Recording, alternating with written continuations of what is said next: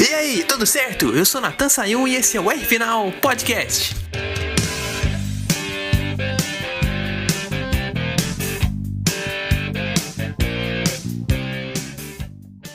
Rapaz, o GP da Itália é o GP dos talentos escondidos, né? Eu não imaginava que depois de três anos sem vencer o, Ita o Ricardo ia soltar um italiano fluente na entrevista pós-corrida. Solta aí, editor! Oh, oh, pensavo c'era una, una Ferrari sulla podio oggi, ma ok, comunque spero un nome italiano eh, abbastanza bene. Grazie mille e salutami mamma e papà.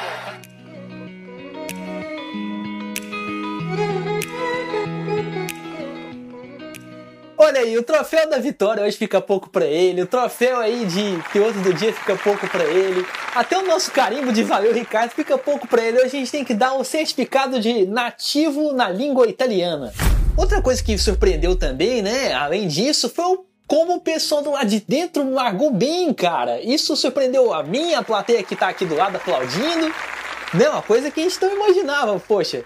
O único que não conseguiu largar bem foi o Hamilton na corrida sprint do sábado, mas isso não foi nem problema de tração, porque o lado da pista era o lado mais sujo do que o lado da pole position. O negócio era que ele simplesmente dormiu na hora da largada. O Norris teve um arranque melhor. Você vê que o carro dele não chega a patinar. Tanto que todo mundo no domingo larga bem, né? O Hamilton se redime larga bem. O Ricardo tem um arranque tão bom quanto o Verstappen, que larga na frente, né? O Verstappen pula um pouquinho melhor depois da quinta luz se apagar mas os dois fazem a reta lado a lado, e tanto que a, a primeira curva começa já com o Ricardo tomando a ponta.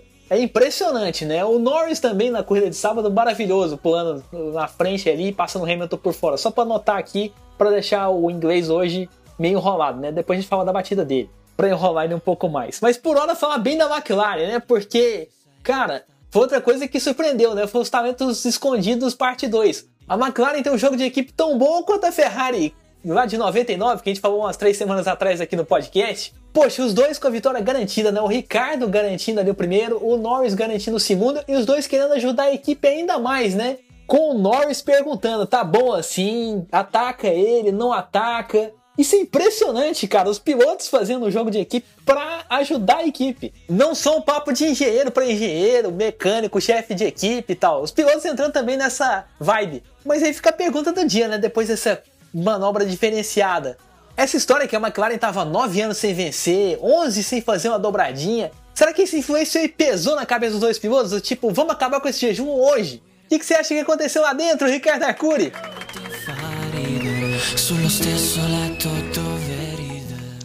Olá, caríssimo Natan e amigos do podcast R Final.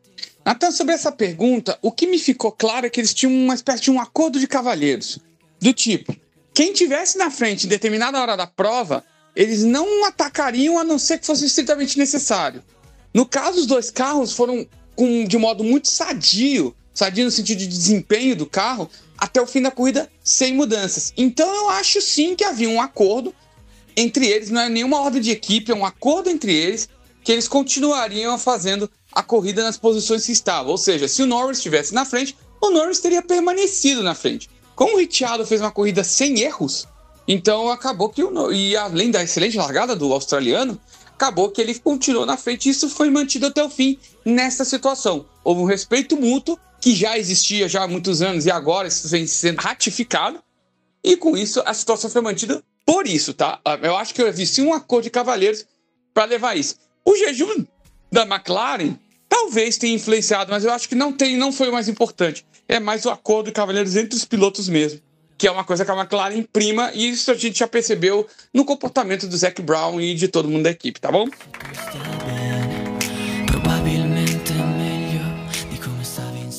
Tá aí, né, o, o cavalheirismo da alta classe de walking.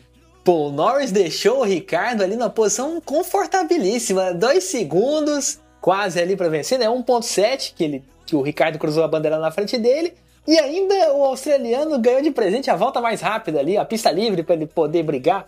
Não precisar se defender ali do piloto inglês. Isso nem merece um carimbo, isso merece um selo real. Obrigado, meu caro Norris. É, hoje eles estão no lugar do Hamilton no Conselho Real, né? Porque o Hamilton hoje não merece aplauso nenhum da realeza. Tá tão culpado quanto o Verstappen. Aquele acidente lá foi culpa dos dois.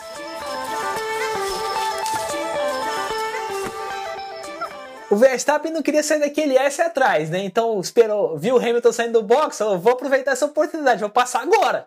E o Hamilton falou: vou fechar o máximo possível que ele tá vindo ali. Eu tô saindo do box, mas eu vou fechar a tangência dele. Os dois não quiseram esperar até ali a curva grande para para direita para resolver essa situação. E deu no que deu, né? O toque ali, o Verstappen quase passando por cima do Hamilton e os dois fora da prova. Assim, analisando só o momento do toque, sim, o Verstappen foi culpado porque insistiu muito na linha de dentro. Não precisava enfiar o carro tanto na chicane quanto ele enviou para passar o Hamilton. Não dava ali, os dois iam se tocar. Mas eu tô falando assim que o Hamilton é tão culpado quanto que na hora que ele viu o Verstappen chegando bem rápido e ele saindo do box, ele virou muito volante para a esquerda. E isso não precisava, ele tinha muito espaço para fazer a curva do jeito que ele estava saindo do box. A virada que ele fez o volante acabou fechando demais a tangência do Verstappen. Se não tivesse isso, a disputa de posição ia ser ainda melhor, né? Porque os dois iam chegar na curva relativamente perto, né? O Verstappen um pouco mais atrás, mas o holandês ia pegar um vácuo demais naquela curva grande iam chegar na Valiante de La Roja podendo fazer alguma coisa. Ali com mais calma, com mais espaço. E não ia dar o acidente que deu, né? Com o, a roda do carro do Verstappen encostando no alo do Hamilton. Então por isso que hoje só os dois recebem uma grande vaia. O Verstappen escapa um pouquinho, né? Por causa dos dois pontos que ele conseguiu na corrida sprint. Então, assim, é uma vaia menorzinha, mas merece ainda assim mesmo. O negócio é o Bottas, né? Merece, assim, um aplauso para a equipe Mercedes, porque ele fez o papel mesmo estando demitido do time alemão, né? Fez pole na sexta, ganhou a corrida sprint no sábado, largou de último no domingo e chegou em terceiro lugar. Então, pelo menos, está aproveitando ali seus últimos dias de Mercedes antes de ir para Alfa Romeo. A única coisa que ele fez sem sentido assim foi estar tá na briga com o Pérez ali pelo terceiro lugar. O mexicano já ia tomar uma punição ali por ter passado dos limites da pista brigando com o Leclerc. E daí Pérez e Bottas começaram a brigar pelo terceiro lugar, não sei porquê. Não sei o que, que deu nessa aí deles ficarem trocando vácuo, brigando lado a lado, um passa o outro, para outro passa um. Não faz sentido.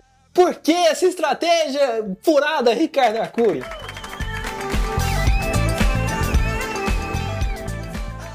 Natan, a situação do Pérez, na verdade, ela existiu para duas coisas. Primeiro, é, o Pérez tinha que é, garantir ficar à frente do Bottas pensando no Mundial de Construtores. Depois que veio a punição, isso já não seria possível numa situação normal. Então, o que, que eles mantiveram? Eu vou me manter aqui, tentar abrir o máximo que dá, para tentar abrir 5 segundos para seja lá quem for, e com isso tentar diminuir o prejuízo. Ou seja, diminuir o número de posições que vai se perder por causa dos 5 segundos. Logicamente que o que ele queria era andar muito rápido ao ponto de abrir 5 segundos para o Bottas e continuar na frente dele. Só que, dado o ritmo de corrida no geral, que depois da bandeira amarela foi pé embaixo e seja o que Deus quiser o tempo todo, ele acabou não conseguindo.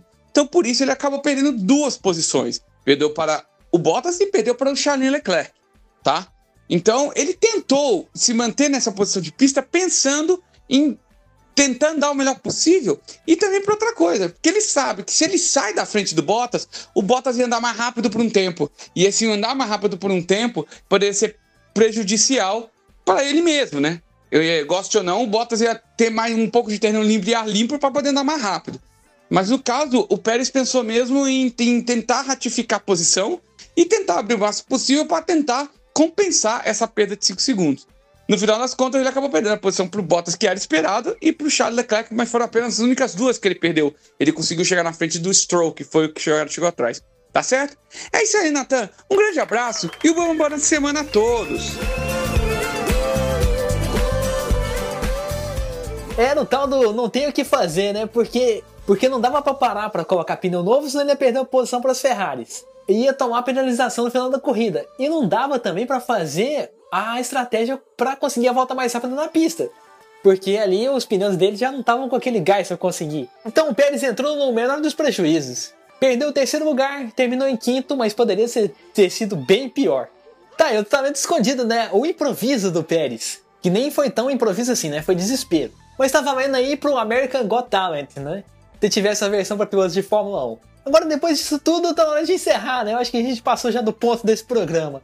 Mas falando aqui de American Got Talent, lembrar aqui do assunto da semana que vem, né? Fórmula 1 em Indianápolis. Indianápolis está querendo voltar para a Fórmula 1 já faz um tempo. E dizem até se não tiver GP do Brasil, vai ter uma segunda rodada nos Estados Unidos, né? Porque teve, vai ter o GP de Austin e teria o GP de Indianápolis teoricamente, se não tiver uma prova no Brasil. A pista mais famosa do mundo mudou muito depois que recebeu a Fórmula 1 lá em 2007. Será que ainda dá um caldo bom para receber a Fórmula 1 depois de tantos anos? O traçado ainda serve? Depois daquelas modificações lá que a Fórmula Indy já usou, a NASCAR já usou. É o que a gente vai falar na semana que vem. Até lá não esquece de seguir meu Instagram, arroba que essa semana tem vários stories legais com enquetes, tem algumas fotos também. Então fica ligado lá. Também não esquece de seguir lá o pessoal que acompanha a gente, né? A High Speed TV tem o Alucinados por Velocidade, vai ter terça e quinta essa semana. A Virtual Challenge já tá com a segunda etapa dos playoffs da NASCAR Virtual lá. Essa semana tem a etapa de Richmond. E para você que não viu, não esquece de ver lá o nosso After Race, que a gente comentou mais sobre o GP da Itália. E também comentou a participação nossa lá na Fórmula Vroom, um campeonato, um jogo de tabuleiro virtual sobre Fórmula 1. Tava eu, Luiz Felipe Ramos, Ricardo Arcuri, o campeonato foi organizado pelo nosso grande Eli Chastalo, que também estava participando lá do After Race. Então, imperdível aí para você que não viu. Você veja o After Race e também vê a nossa participação lá na Fórmula Vroom, que tá tudo na High Speed TV. Aqui no podcast, até a próxima e um grande abraço!